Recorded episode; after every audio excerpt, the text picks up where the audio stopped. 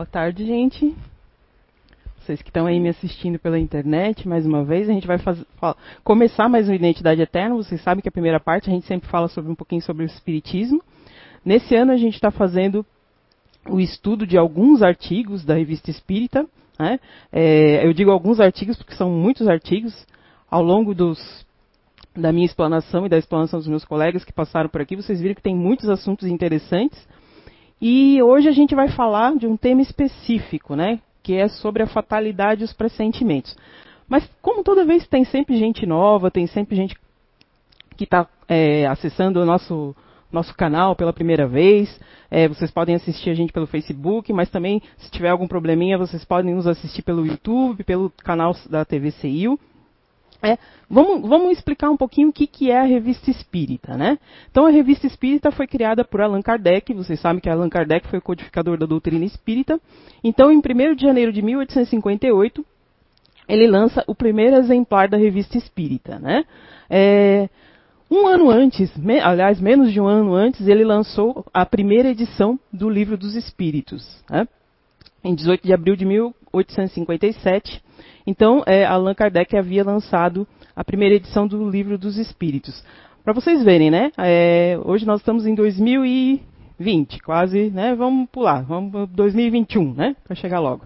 Então, assim, ó, é, 1858 a gente está debatendo temas muito atuais. Né? Então a gente pode imaginar a, a, a, figura expoente que foi Allan Kardec, não só para a doutrina espírita, né? mas no, de um modo geral. Então, assim, é, Kardec também ele criou a primeira sociedade de estudos espíritas de Paris. É, e essa sociedade é que, junto com ele, fazia os estudos dos artigos e fazia a publicação nessa revista. Ah, mas aí você vai dizer assim, tá, mas o que, é essa revista, né? Revista, porque assim, a gente tem, faz sentido de que revistas sejam aqueles fascículos que a gente vê na banca de jornal, né? Se vocês olharem aí na, na, na tela, deixa eu ligar, funciona, né? Se vocês olharem ali na tela, vão ver ali a, a compilação das revistas espíritas. Você, tá, mas são livros, não são revistas. É que cada livro corresponde a um ano de que foi, é, é, foi lançado é, a, o ano que foi lançado a, a, revista. Cada, cada livro desse ali, cada é, ano, cada mês, vamos dizer assim, eu vou falar de um assunto de março de 1858. Em março de 1858 foram lançados aproximadamente 12 artigos. Né? Esse é, Fatalidade Pressentimentos é um dos artigos de, 18, de março de 1858. Agora faz 12 vezes um ano. Compila isso, dá um livro. Por isso que a gente, quando fala das revistas espíritas, todo mundo fala, tá, mas não é uma revista, é um livro. Não, é um livro porque foi a compilação de todos os artigos que foram publicados durante o ano, é, todos os artigos que eles com, com, é, compilaram dentro dessa, dessa revista. Então, a primeira sociedade parisiense de Estudos Espíritas fazia, junto com Allan Kardec, o estudo é, desses, dessas, dessas, é, desses casos. Tá? Mas aí como é que chegavam os casos até eles? Né? Chegavam através de cartas e chegavam através de relatos pessoais. Né? Agora vamos ver assim, ó. Hoje, nos dias de hoje, poucas pessoas ainda têm acesso a livro, né? A cultura ainda é uma coisa muito difícil para a grande maioria das pessoas. Agora imagine lá em 1800, que o livro eram feitos à mão, né? Escritos à mão, era muito mais complicado de você é, ter essas edições. Então, assim, a revista facilitou muito o acesso a, a, a, a muitas pessoas terem essas informações, pessoas que eram é, adeptas, né, curiosos e até mesmo as pessoas que eram contra o movimento espírita. Então, muita gente começou a ter contato com a doutrina espírita, começou a ter conhecimento da doutrina espírita através dessas revistas. Né? Então, assim, eram artigos que eles eram é, catalogados e escritos por, por, por, por, todo esse pessoal da sociedade, né? Então, vamos lá. É, essa revista vai ser um local onde as atividades da sociedade vão ser relatadas e apresentadas. Então, eles eram muito organizados, né? Kardec era muito organizado. Eles faziam atas das reuniões, eles faziam trabalhos, eles faziam pesquisas. Não era simplesmente alguém relatar alguma coisa e pau, estava na revista. Não. Né? Eles dizem que, em média, Olha só quanto trabalho eles tiveram ali. Em média, apenas 3% de tudo que eles receberam foram publicados. Então imagine quanta coisa eles não tinham que analisar antes de publicar. E assim, ele fazia o confronto né, da, da, da, das, das ideias. Não é porque alguém disse uma coisa que aquilo era verdade. Não, ele ia ver se a outra pessoa é, de outro lugar tinha a mesma referência, se outro de outro lugar tinha a mesma referência. Então, sim, foi um trabalho de Hércules, né? Que esse cara fez no ano de 1800, né? E bolinha, né?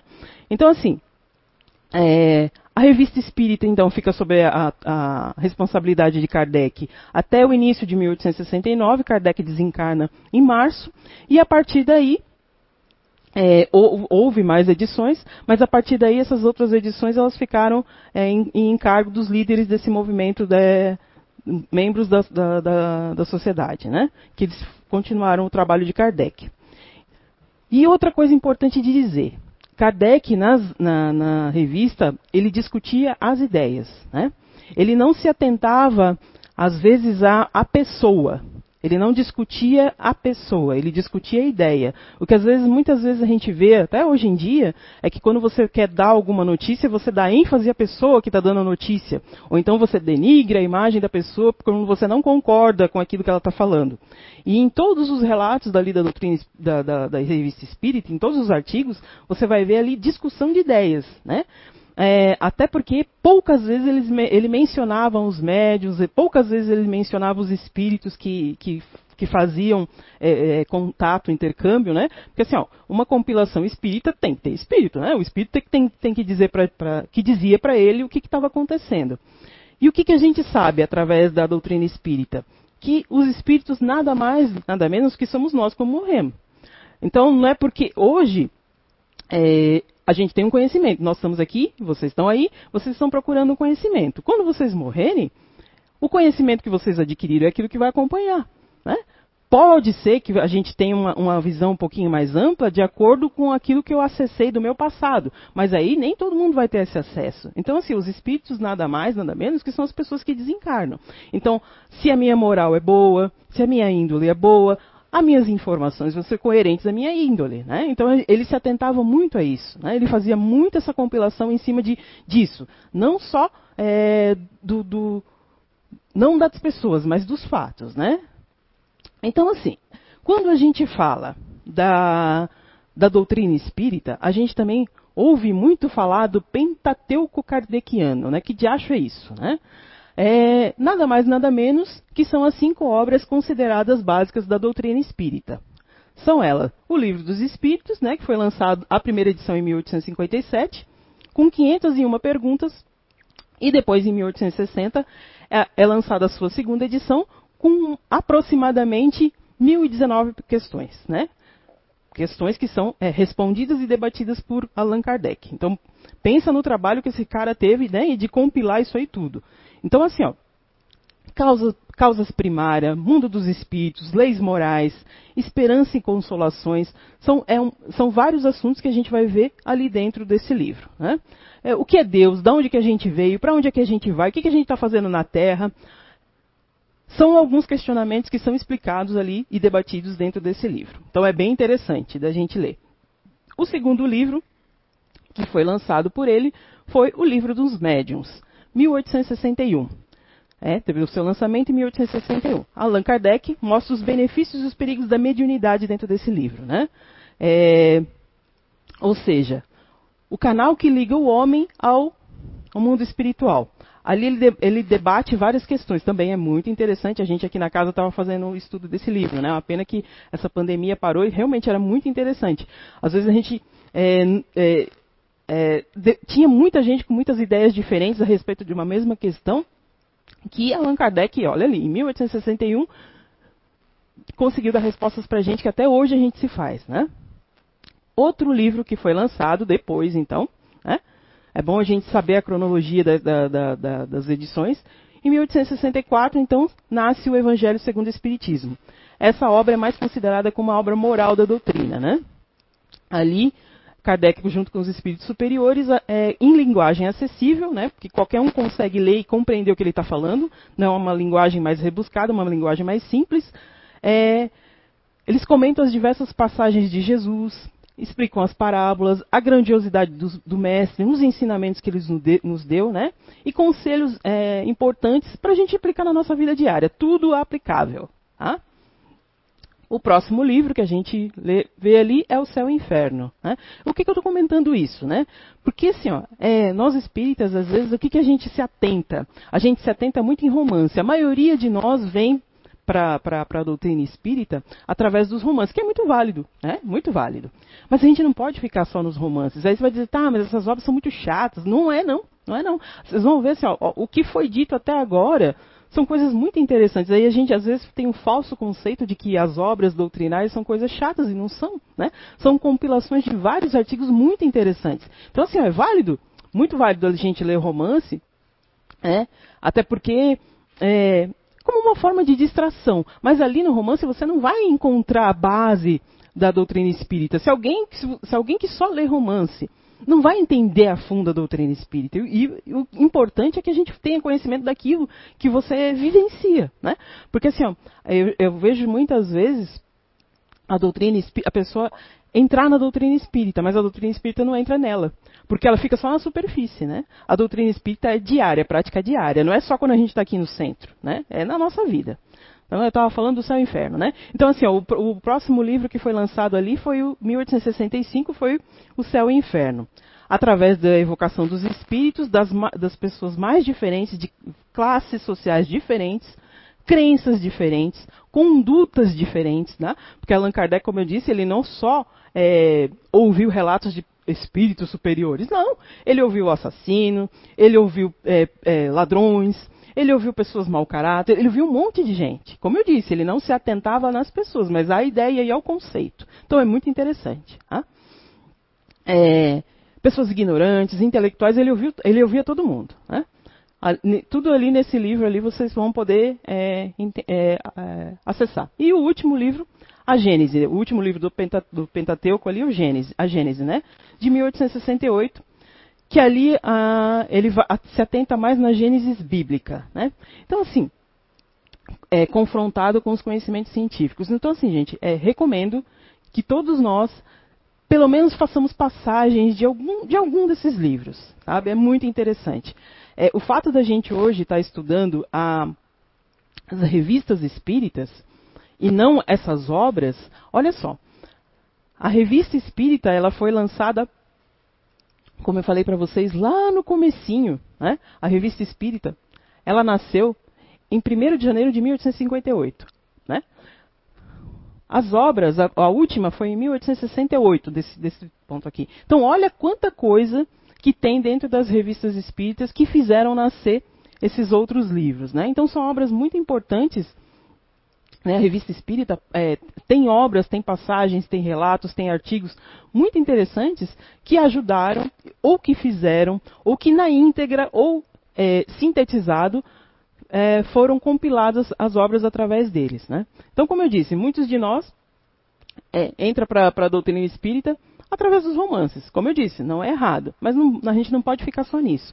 Aí se alguém falar assim, tá, o que, que é o espiritismo para você? O que, que você vai falar para eles? Ou o que, que eu posso ler para ter acesso mais fácil ao, ao, espiritismo? A gente normalmente vai falar, ah, lê lá o livro dos espíritos, né? Mas assim, o livro dos espíritos é, é, é uma obra grande, não é errado, né?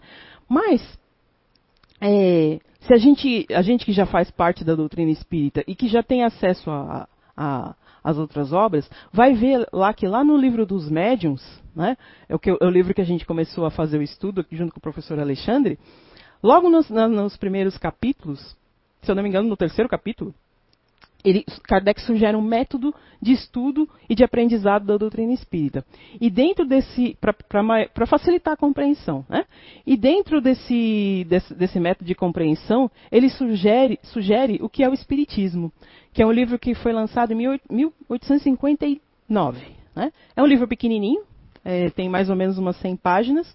Eu vou ler na íntegra o que Kardec é, diz a respeito dele.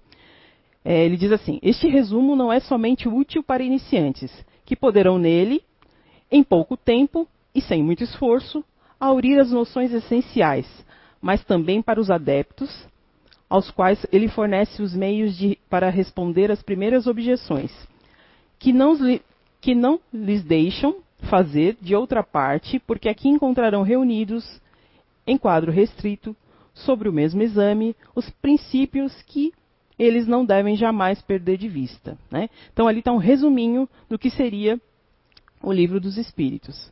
Aí logo em seguida, ali na, na, nesse capítulo, Kardec sugere que se leia o livro dos Espíritos, depois o livro dos Médiuns e depois as revistas espíritas como obras é, básicas. Né? Na maioria das vezes a gente viu ali lá no, no que, ela, que, ela, não faz parte das obras, mas Kardec sugere o estudo delas. Né?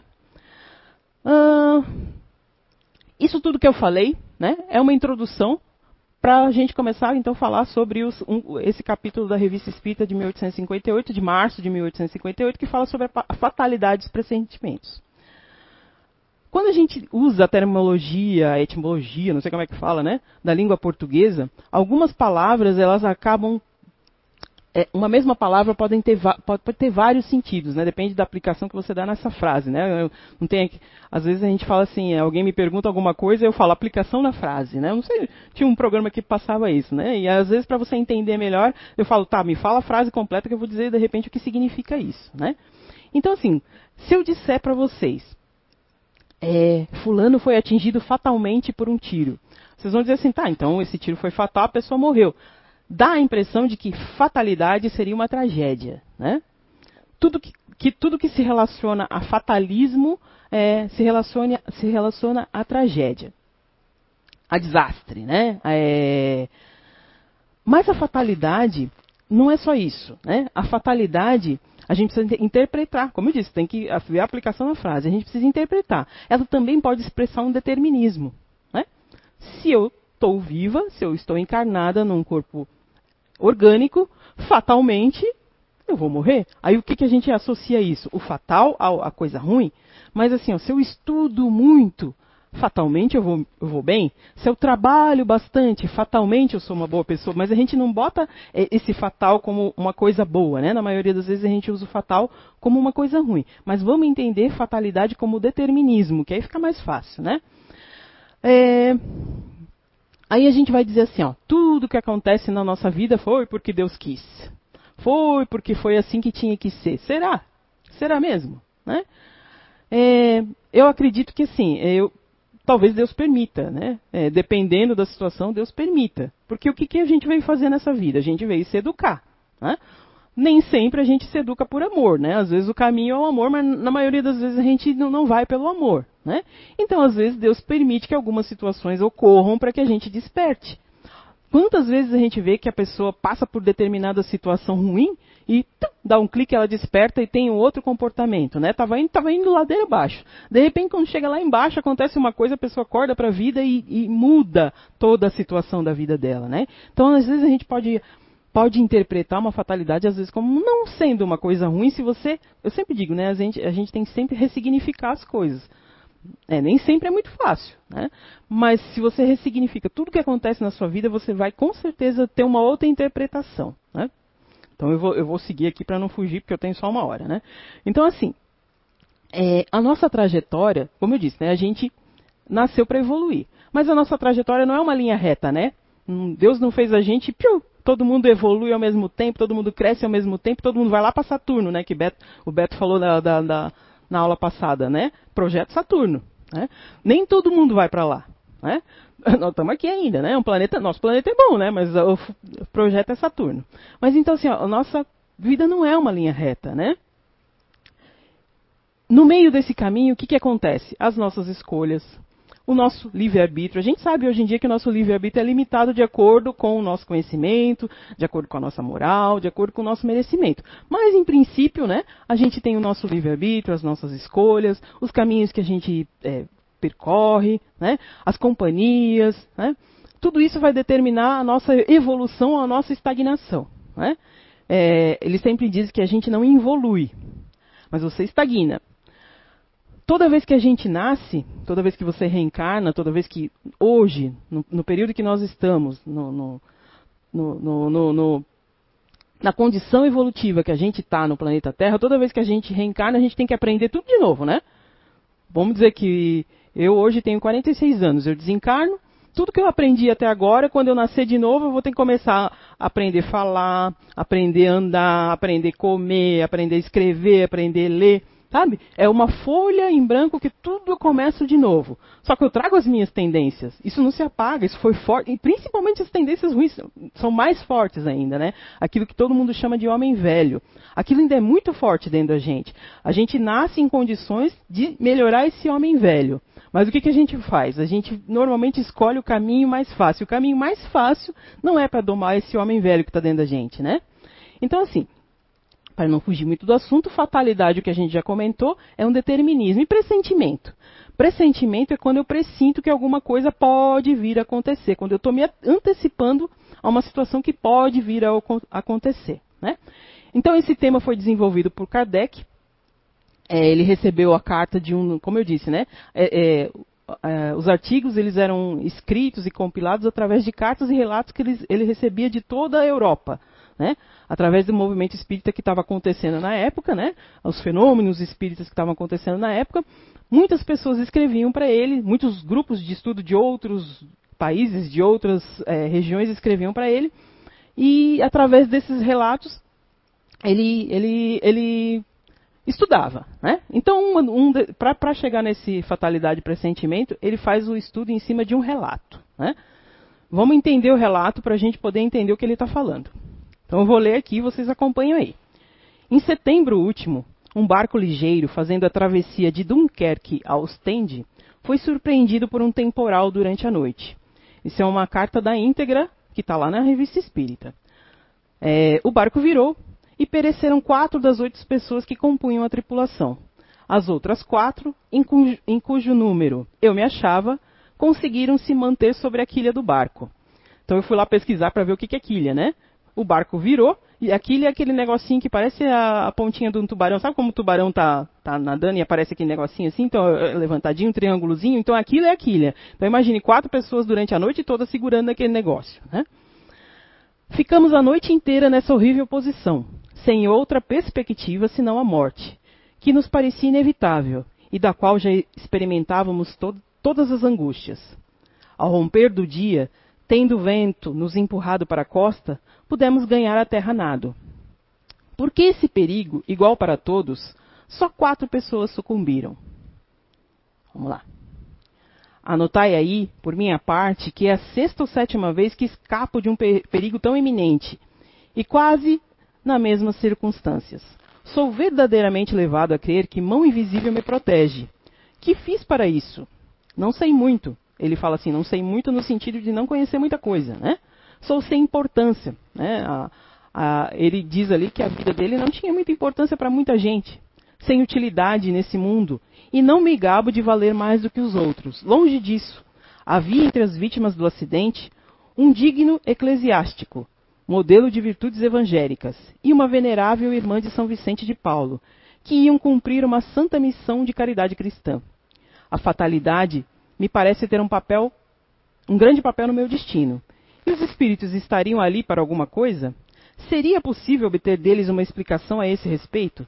Pergunto-lhes, por exemplo, se não são eles que provocam ou afastam os perigos que nos ameaçam? Então ele pergunta ali, seriam eles que provocam ou, ou, ou de, de, repente nos livram dos perigos que acontecem na nossa vida? Né? Tendo em mão essa carta, Kardec se reúne lá com a sociedade dele, né?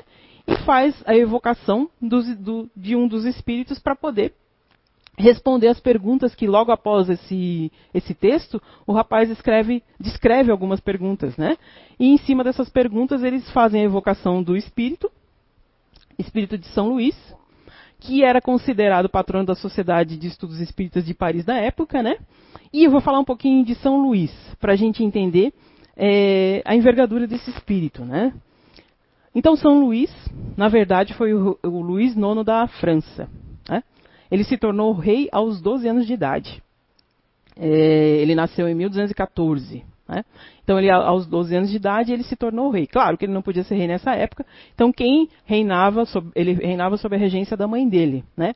Branca de Castela. É bom sempre dizer o nome da mãe, né? Porque às vezes fica só o rei famoso, mas ele tem muito, é, muitos créditos pela educação que ele teve da mãe dele, né? É, a mãe dele foi regente dele até os 16 anos, quando ele, na época, completou a maioridade e assumiu. Então, é, o reinado. Mas ele era conhecido como um rei soberano, piedoso e altruísta, né? Ele aumentou durante o seu, reinado o poder às custas dos nobres. O que, que, a maioria fazia? Explorava os pobres né? e deixava os, os nobres mais ricos. Ele fez ao contrário. Ele explorava o comércio, né? É, fortaleceu o comércio da época da França, mas ele aumentou o poder de circulação de moeda da, da, da França é, é, à custa dos nobres. Né? E ele era respeitado por isso. Apesar disso, ele era respeitado. Né? Foi, é, como eu disse, foi um período que ele favoreceu muito o comércio da França. Né? ele organizou um sistema de controle para evitar abusos administrativos. Isso nem acontece hoje em dia, né? É, dessa forma, ele estabeleceu um poder central. Isso quer dizer assim, o que, o que quer, quer dizer isso? Que ele é, instituiu assembleias administrativas, né, que posteriormente ia dar origem, origem aos nossos parlamentos. Isso quer dizer que quase tudo tinha que passar pelo crivo dele, né? Não era, é, como, como, eu disse, ele é, parou com esse negócio de favoritismo, né? É, seus súditos é, o admiravam pela imparcialidade. E por esse mesmo motivo, ele era respeitado pelos outros reis.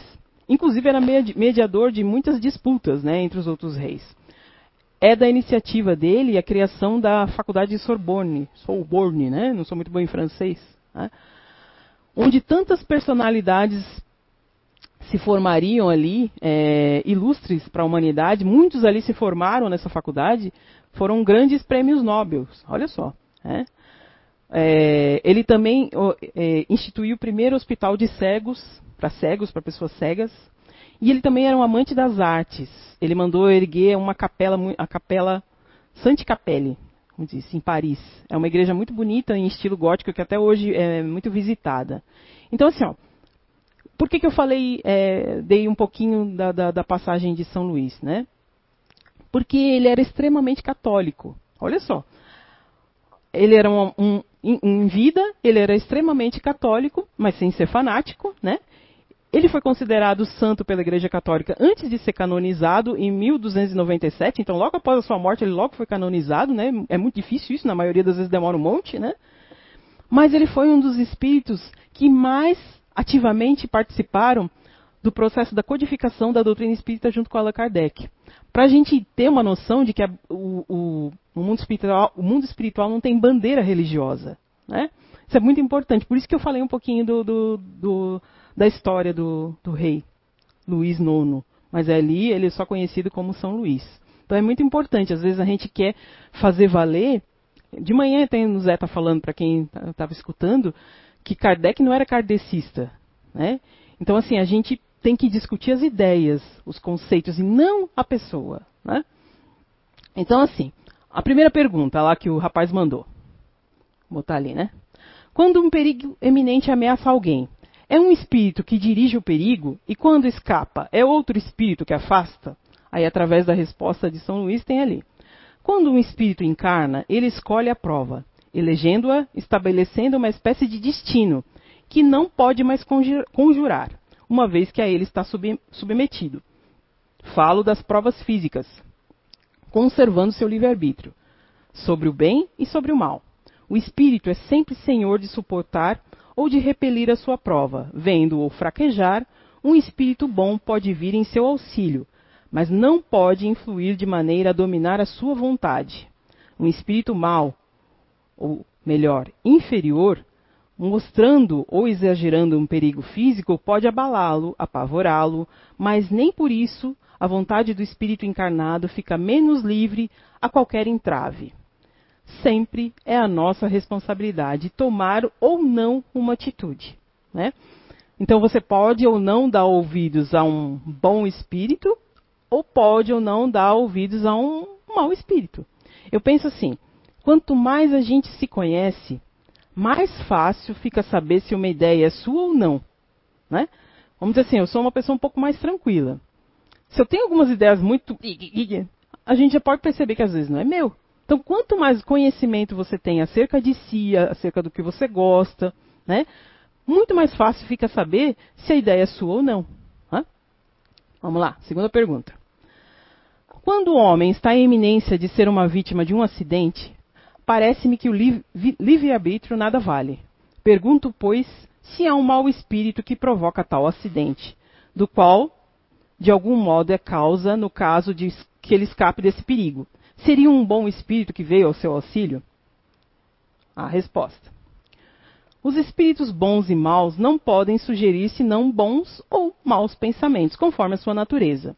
O acidente está marcado no destino do homem. Quando a tua vida é posta em perigo, é sinal que tu mesmo desejaste, a fim de te desviares do mal e te tornares melhor. Quando escapa do perigo, ainda conforme a ação menos ou mais forte dos bons espíritos em te tornares melhor. Foi aquilo que eu falei lá no começo. Às vezes uma coisa ruim acontece e você se desperta, né? É, sobrevindo a um mau espírito, digo, sub, mal subtendendo que o mal que ainda existe nele. Lembra lá? Todos nós, lá no livro dos Espíritos, fomos, fomos criados o quê? Simples e ignorantes. Então ninguém nasceu para ser mal, ninguém nasceu para ser ruim. O mal é só um, um, um uma maneira equivocada de ver uma situação. E ninguém vai ser mal para sempre. Né? É, mesmo que ele queira ser, ele não vai ser mal para sempre. Né? Pensas que igualmente escapará de outros perigos e novamente te integrará às suas paixões desenfreadas. Então, o que, o que acontece? É, vamos traduzir isso tudo. Na maioria das vezes, alguma coisa acontece e a gente meio que desperta. Você está fazendo alguma coisa, e eu digo assim, não só se você está fazendo alguma coisa errada como eu disse o Zé de manhã, né? Eu, muita coisa do que ele falou de manhã serve para a gente falar aqui também. A nossa vida é feita de ciclos, né? Por mais às vezes que você goste de uma situação, goste de uma pessoa, ou goste de, sei lá, de um trabalho, vai chegar um ponto que você precisa de repente melhorar. E aquilo que você está vivendo não cabe mais dentro da sua melhora. Não porque aquilo seja ruim, mas que você precisa passar de repente por um outro ponto. Então, de repente, assim, a pessoa perde o emprego. É ruim? Na maioria das vezes é ruim. Né? Mas quantas pessoas que às vezes estavam insatisfeitas nesse trabalho e de repente perderam o emprego e conseguiram uma coisa muito melhor? Né? Ou de repente voltaram a estudar, ou de repente tiveram tempo com a família. É o que está se a gente for ressignificar essa pandemia, né? Quantas pessoas de repente estão em casa com a família? Tem muita gente vivendo perrengue, mas tem muita gente que está se encontrando, né? De novo na família. Então, como eu disse, a gente tem que se ressignificar. Ah, então vamos lá, vamos correr aqui para não para dar tempo. A fatalidade parece presidir o destino material de nossa vida terrena. Então seria então o efeito do nosso livre-arbítrio? De novo. Às vezes Kardec faz a pergunta de maneira diferente e o espírito mais ou menos responde a mesma coisa, né? Tu que escolheste a prova. Quanto mais é, rude for a prova e melhor a, su a suportares, melhor você vai se elevar. Né? Os que passam a vida na abundância e na felicidade humana são espíritos fracos, né? que ficam estacionários. Assim, o número de infortunados ultrapassa muito de felizes nesse mundo, de vez que, em geral, os espíritos escolhem a prova que lhe dê mais frutos. E veem muito bem a futilidade de vossas grandezas e de vossos prazeres. Além disso, mesmo a vida mais feliz, vou ler bem devagar isso, Além disso, mesmo a vida mais feliz é sempre agitada, sempre perturbada, mesmo quando não seja por meio da dor.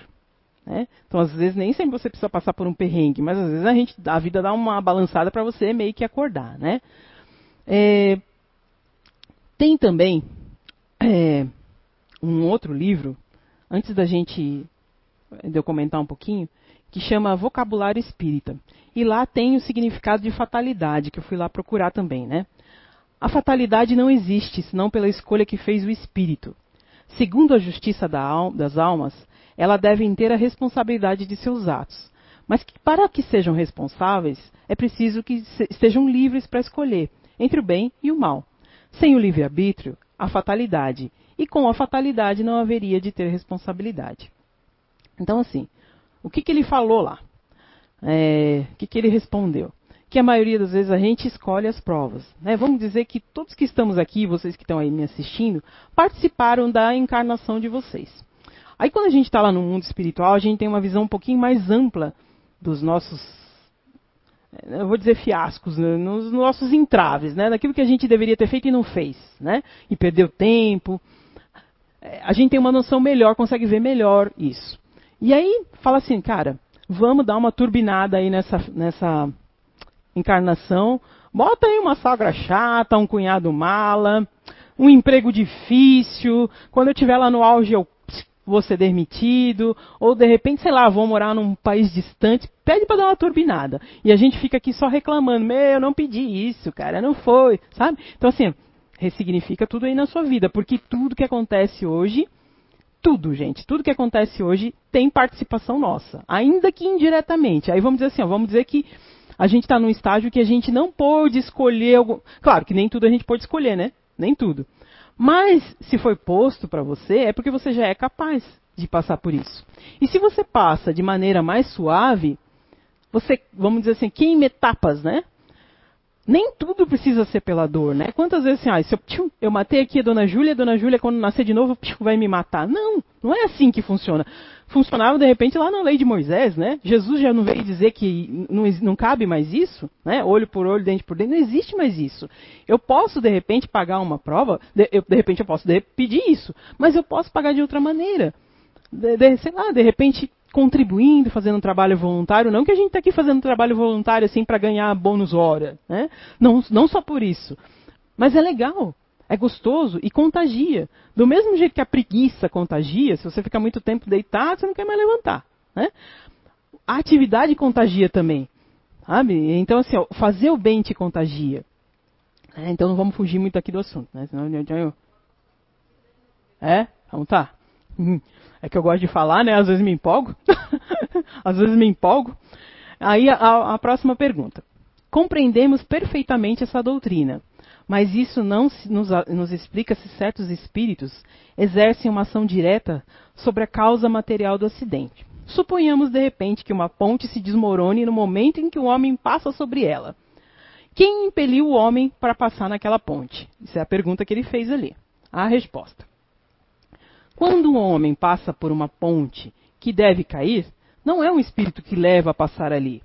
É um instinto de seu destino que se conduz a ela. Vamos dizer, todo mundo. Ó, aí você vai dizer assim: não, não existe fatalidade? Existe. Existe sim fatalidade no sentido negativo da coisa, né? Mas são poucas coisas. Como eu disse, quem está encarnado fatalmente irá desencarnar. Uma das formas de desencarnar é a ponte cair. Né? Mas não foi o espírito que foi lá e derrubou a ponte porque o cara precisava morrer.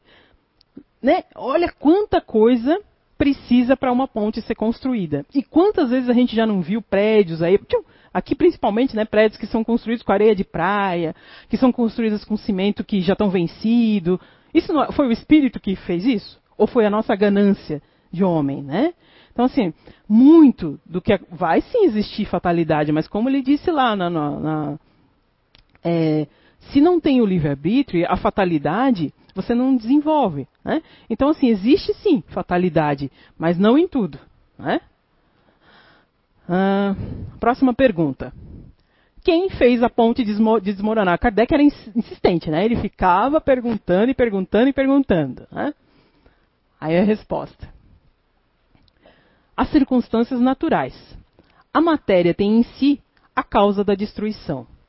No caso vertente, se o espírito tiver a necessidade de recorrer a um elemento estranho à sua natureza para mover as forças materiais, recorrerá de preferência à intuição espiritual.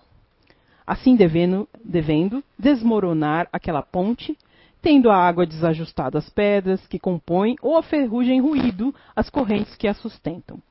O espírito, digamos, insinuará ao homem que passe por essa ponte, em vez de romper outra no momento que ele passa.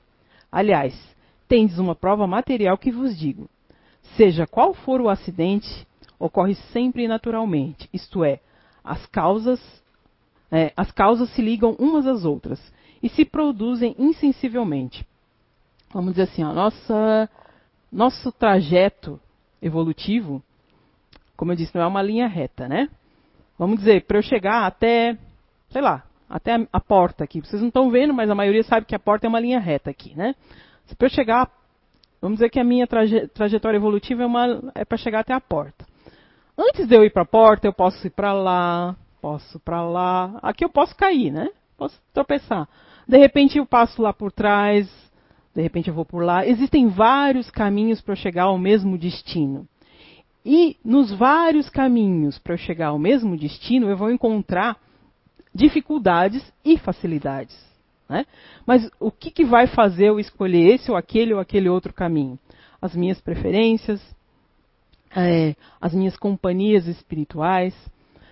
É, a gente sempre fala né, que nosso mundo, nosso orbe, hoje tem sete, mais ou menos 7 bilhões de habitantes, né? Três vezes é o número de espíritos desencarnados que estão para nascer aqui. Então eles não ficam lá no céu fora da Terra. Não, eles ficam dentro do orbe terreno, né? Eles não, não ficam lá em Júpiter esperando, ou então, não, eles ficam dentro da nossa esfera global. Então, dentro da nossa atmosfera terrestre, tem os espíritos encarnados e os desencarnados. Né? Eu já, já apresentei uma outra vez a, algumas classificações. Mais ou menos 7% das, desses espíritos que estão desencarnados são missionários. O resto é gente que veio aqui para aprender, que veio para se resolver, para sanar dívidas, para se melhorar. Então é muita gente que precisa de repente na, é, nascer. Né? E como, como, como que se faz? Eles ficam aonde? Eles ficam lá no céu e a gente fica aqui na terra? Não. Eles são as nossas companhias. E como que eles são as nossas companhias? De acordo com a nossa sintonia. Se eu sou uma pessoa que eu vivo a vida adoidado, né, a nossa sociedade impõe, fala o quê? a gente só nasce uma vez, a gente só vive uma vez, vamos curtir, vamos beber, fumar, né, né, né? É, antigamente era, era famoso a gente ficar lá, né, com cigarro, era chique, né, fumar, aquelas coisas, né. Hoje em dia você fala, meu Deus, sai, ninguém quer uma pessoa que fuma. Hoje o que, que é normal? Fazer stories com latinha de cerveja, fazer stories com latinha de não sei das quantas de bebida, penso eu que futuramente a gente vai se falar, Deus o livre, como é que eu fui capaz de fazer isso, né? A gente não está aqui para condenar nada, né? Nem essa, nem essa a ideia. Mas tudo que te tira é, o discernimento, tudo que te tira a, a, a, a noção daquilo que você está fazendo, porque tem gente que bebe ao extremo, gente, que perde a noção do que está fazendo. Como que você vai ser senhor de si se você não tem consciência nem de você mesmo? Né? e acha isso bonito. Né? Então, assim, é, vamos lá de assunto. Quando a gente. As nossas companhias espirituais são de acordo com a nossa sintonia, com, aquilo que a gente prefere. Nossa, eu sou uma pessoa que. É, sou certinha, vou para o trabalho, de repente, certinha, né? Certinha, eu digo entre aspas, né? Porque eu penso que trabalhar, ser honesto, ser digno, na nossa, na nossa evolução, daquilo tudo que a gente aprendeu até hoje, é obrigação de todo mundo. Eu tenho sim que ser honesto, eu tenho sim que ser correto, porque eu já sei que isso é certo. Então eu não tenho mérito porque eu sou honesta, porque eu sou correta. Eu tenho mais a obrigação de ser assim. O que eu vou ser melhor é aquilo que eu vou fazer além disso. Né? Mas vamos dizer que eu sou essa pessoa que vou para o trabalho, que vou para casa, que trato bem meus familiares, né? Qual é o espírito que vai querer ficar perto de mim que gosta de bagunça. Ele vai achar um saco ficar perto de você. Ele não quer saber disso aí. Né? Então, é, eu vou me sintonizar com espíritos mais ou menos que tenham a mesma é, sintonia que eu. Né? De repente, vamos dizer assim, ah, eu, eu tenho. A gente não foi santo, né? Se a gente está aqui hoje é porque a gente tem alguma coisa para pagar. E provavelmente a gente já deve ter prejudicado algumas pessoas que de repente não, não nos, nos não nos perdoaram ainda, né? Então a pessoa fica, o espírito ela fica só espreita, ah, tá bancando a santinha, mas uma hora você vai escorregar e aí eu te pego, né? Então assim, é, é, a gente tem que por isso que eles falam, orai e vigiai. Porque a gente traz dentro da gente aquele homem velho que às vezes fez coisa errada, que às vezes se deixou enganar pela. Né? A gente ainda traz dentro da gente. E às vezes uma escorregadinha você acaba atraindo algumas companhias que, né, que querem te prejudicar. Então assim, ó, é, é, a gente fala assim que quanto mais é, você, como eu disse, quanto mais você se conhece, mais você percebe aquilo que é seu e aquilo que não é. Quando ele fala ali de instinto, instinto, nós somos criados ali é, como simples ignorantes, né? Então na, nós, é, Deus não privilegiou ninguém, né? Todo mundo foi criado igual. Foram as nossas escolhas que nos trouxeram até aqui. Mas até a gente chegar até aqui, nós já passamos por alguns reinos, porque nós somos ali centelha divina, né? A centelha divina que que, que passou pelo reino mineral, que passou pelo reino vegetal, que passou pelo reino animal e que hoje é homem, né? Vamos dizer, hoje nós estamos aqui encarnados como hominais. é, vamos dizer assim, quanto tempo de repente a gente não passou no período de instinto? Talvez eu passei no período de instinto muito mais do que no período de hoje de intuição, que é o que a gente tem hoje, de inteligência. Porque o que, que me difere de um, de, um, de um animal? É a minha capacidade de abstração e de inteligência. Não vou nem dizer que é só inteligência, porque alguns animais eu, eu acho sim que são muito inteligentes, que eu gosto de observar, eles são muito inteligentes. Mas eles, de repente, não têm essa capacidade de abstrair como a gente faz, né? De pensar abstrato como a gente faz. Ou a gente não descobriu isso ainda, né? Mas então, assim, ó, o que, que me difere de estar tá hoje no reino nominal para estar tá no reino animal? Eu já consigo ter inteligência. Mas e aquele instinto que me acompanhou durante todo aquele período? Ainda está em mim. Lembra que a gente não perde nada do que a gente viveu? Né? Então, quando eu estava lá nos outros reinos e até chegar nesse reino que eu estou hoje, eu era movida por instinto. Hoje eu consigo é, despertar dentro de mim a inteligência para quê? Para fortalecer a minha moral. Né? Mas todo aquele instinto que está dentro, guardado dentro de mim, está ali. Né? Eu posso usar ou não. Né? Quanto mais é, moralmente elevado você é, mais razão você usa e menos instinto. O que não quer dizer que instinto seja ruim. Ruim é o que você faz com aquilo que você tem como instinto. O instinto por si só não é ruim, ele ajuda muito a gente. Né? É, onde é que eu parei aqui mesmo? Tá, vamos lá. Próxima questão.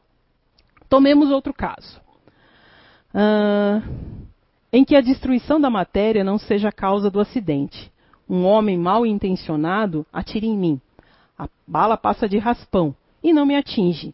Poderá ter sucedido um espírito bondoso desviado esse projeto, né? Desviou a bala para não me atingir?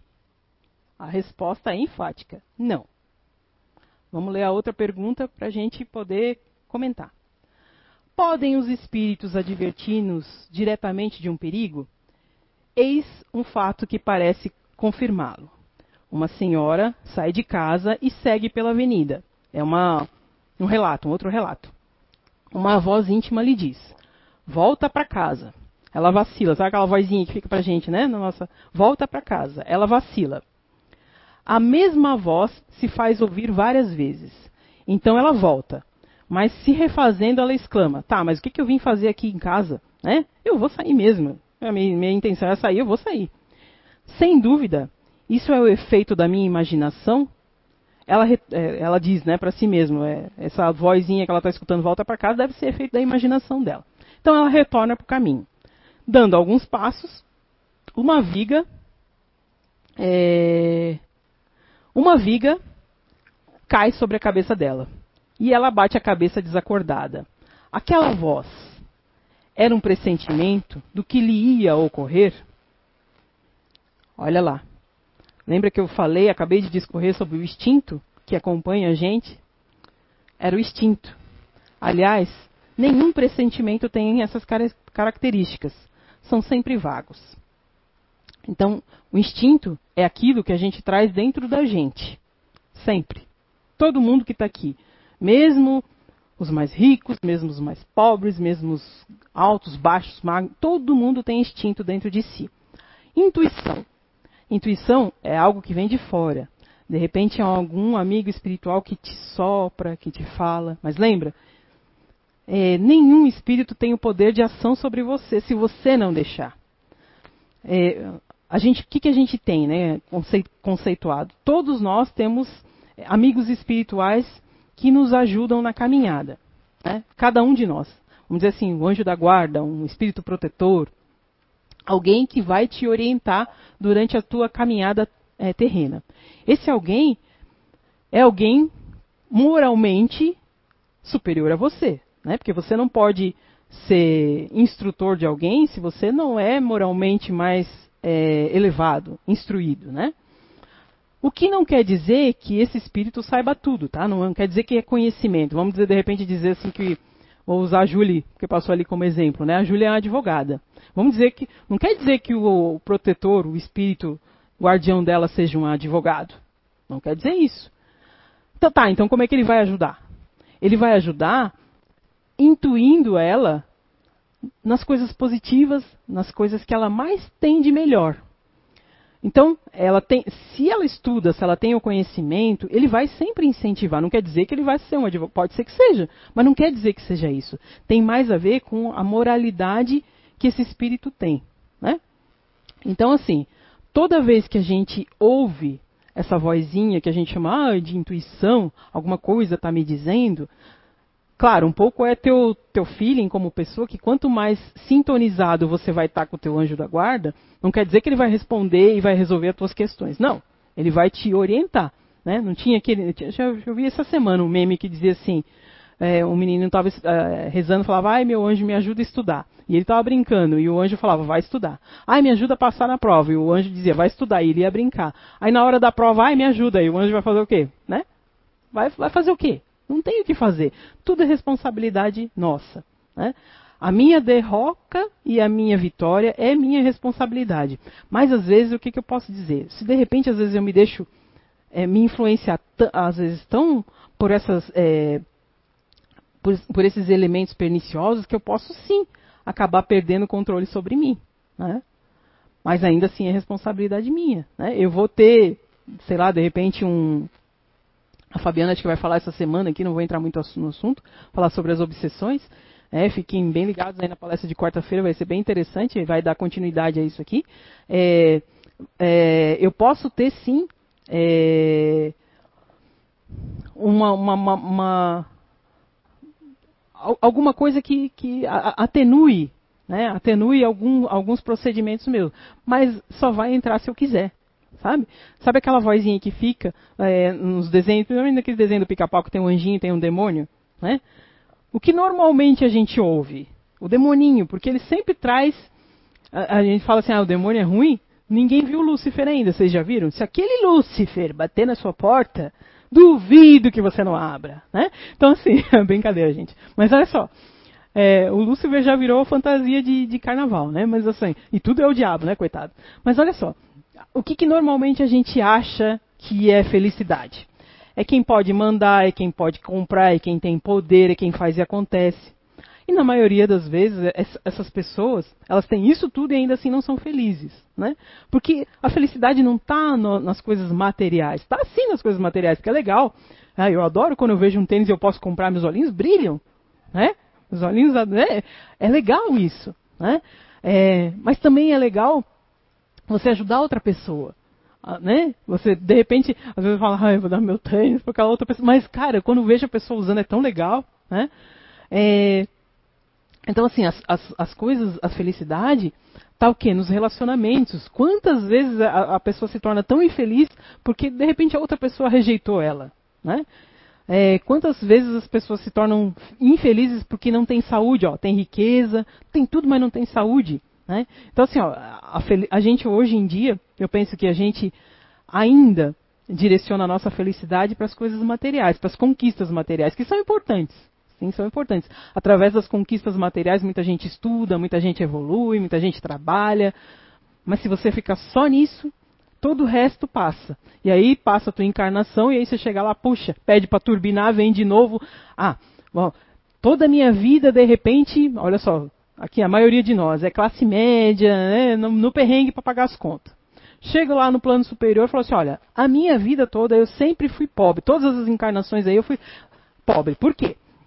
Para eu chegar é, a, a, ser uma pessoa melhor, né, para passar por essas experiências terrenas, eu vou ter que passar, vou ter que ser mulher, vou ter que ser pobre, vou ter que ter, né, vou ter que passar por, por, alguns, por algumas experiências. Porque às vezes a gente só sente a dor do outro quando a gente está sentindo a dor, né? Que é muito fácil falar assim, ah, isso não é nada. Mas quando você está passando por aquilo, aquilo é tudo, né? Então, na maioria das vezes, a gente vai ter que vivenciar muitas situações para se melhorar. Né? Então, assim, ó, peço para nascer, para ter a prova da riqueza. Quero ser rica. Faço um joguinho na Mega Sena, porque eu ganho. Aí eu falo assim, ó, me ajude a ganhar, porque aí eu vou, eu vou fazer obras de caridade quando eu ganhar esse dinheiro. Pego o dinheiro, ganho, o que, que eu faço? Ó, nem para a família eu falo, né? É o que a maioria das vezes eu vejo as pessoas falar, quando eu ganhar, mas nem ninguém vai nem me achar, né? Então assim, qual que é o benefício da riqueza? Nenhum. Porque tudo é emprestado, certo? Esse notebookzinho aqui é emprestado, isso aqui é emprestado.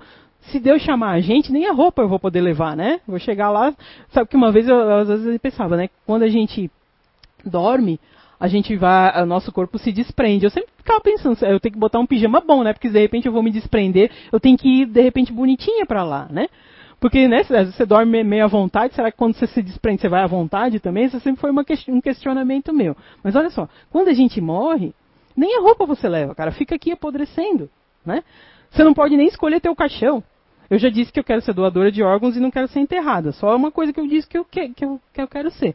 Mas então, assim, é, a nossa felicidade não está condicionada aos bens materiais. Embora os bens materiais, as questões materiais, facilitam a vida de muita gente. Né? Se você souber usar. Agora, se você é uma pessoa que tem dinheiro, mas.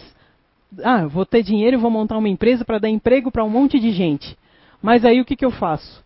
Eu pago o menor salário da, da, da, da, da lá do, do, do cargos, pago o menor, exploro, sabe? É, quero que a pessoa faça isso, faça aquilo, faça aquilo outro. E chega no final de semana eu posto stories no meu iate famoso, na minha, né, lá na, na, naquelas praias maravilhosas, paradisíacas de, de Cancún, lá do Caribe, né? Então, assim, é, o que, que você está fazendo com aquilo que você tem? Tudo que você tem é usável. Vamos lá para o último questionamento? O que entendeis por voz, de, voz distinto? Né? Que essa é a última pergunta dele ali. É, entendo que antes de encarnar, o espírito tem conhecimento de todas as fases da sua existência, quando essas, faz, essas fases têm um caráter fundamental. Conserva ele uma espécie de impressão do seu foro íntimo. E tal impressão, é, despertando no momento em que se aproxima, torna-se um pressentimento. Então, assim, é, a gente só vai ter acesso ao que a gente foi no passado se isso for relevante para você. Não é porque você morreu, você vai ter acesso a tudo que você já foi. Porque às vezes, de repente, você tem acesso a, sei lá, a uma vida que você foi muito ruim e isso vai te causar mal, né? Vai, vai te fazer mal. Não. De repente, você vai ter acesso àquilo que você precisa para se melhorar. Ou, de repente, você está passando por uma, alguma situação de perigo que você já passou anteriormente Aí, de repente, é isso teu instinto de conservação. Não tem todo mundo, todo mundo aqui, o Zé não vive falando que todos nós aqui do planeta Terra temos o, instinto da conservação. Né? Se tem um perigo, eu vou correr, meu coração bate acelerado. É, eu tento fugir, eu tento me esconder. Todo mundo vai ter isso, né? Até a gente tava, eu gosto muito de ver filmes de época, né?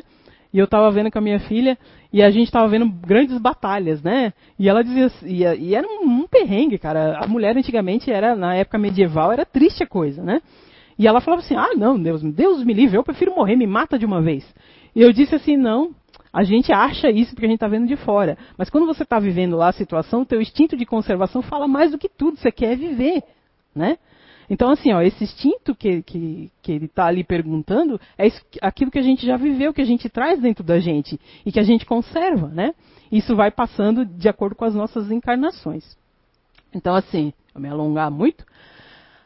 A, a, tudo que eu falei aqui, toda, toda essa compilação, ela está na revista Espírita, mas também está lá no Evangelho.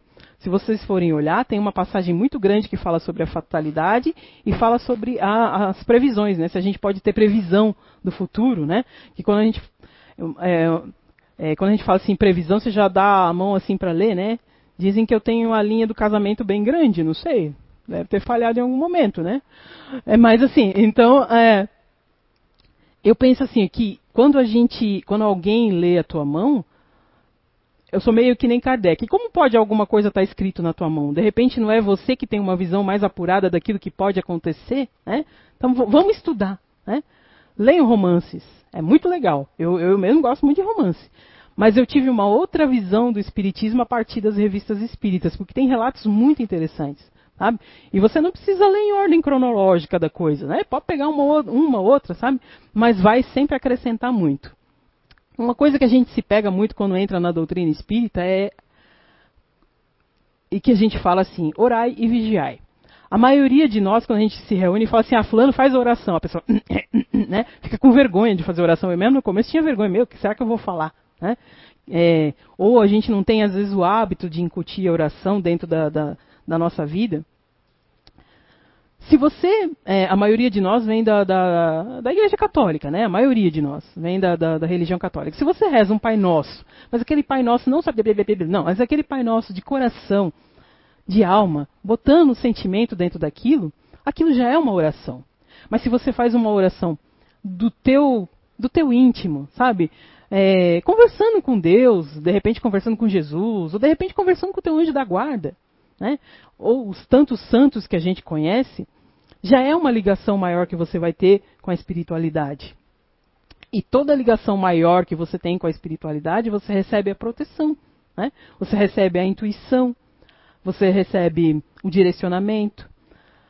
É, tem um, é, vamos recorrer então ao Evangelho lá segundo o Espiritismo, lá, lá no finalzinho do Evangelho, tem uma parte que fala só sobre preces. Aí vai falar assim, ah, eu não sei rezar, mas, lá está dizendo como é que faz para rezar. De repente você não sabe rezar, é, orar, né, que a gente fala aqui na doutrina espírita, de repente você não sabe orar, mas ali você pode ter um direcionamento, de repente fazer aquela oraçãozinha que está escrito ali, e de repente, quando você vê, você já está fazendo sozinho, né?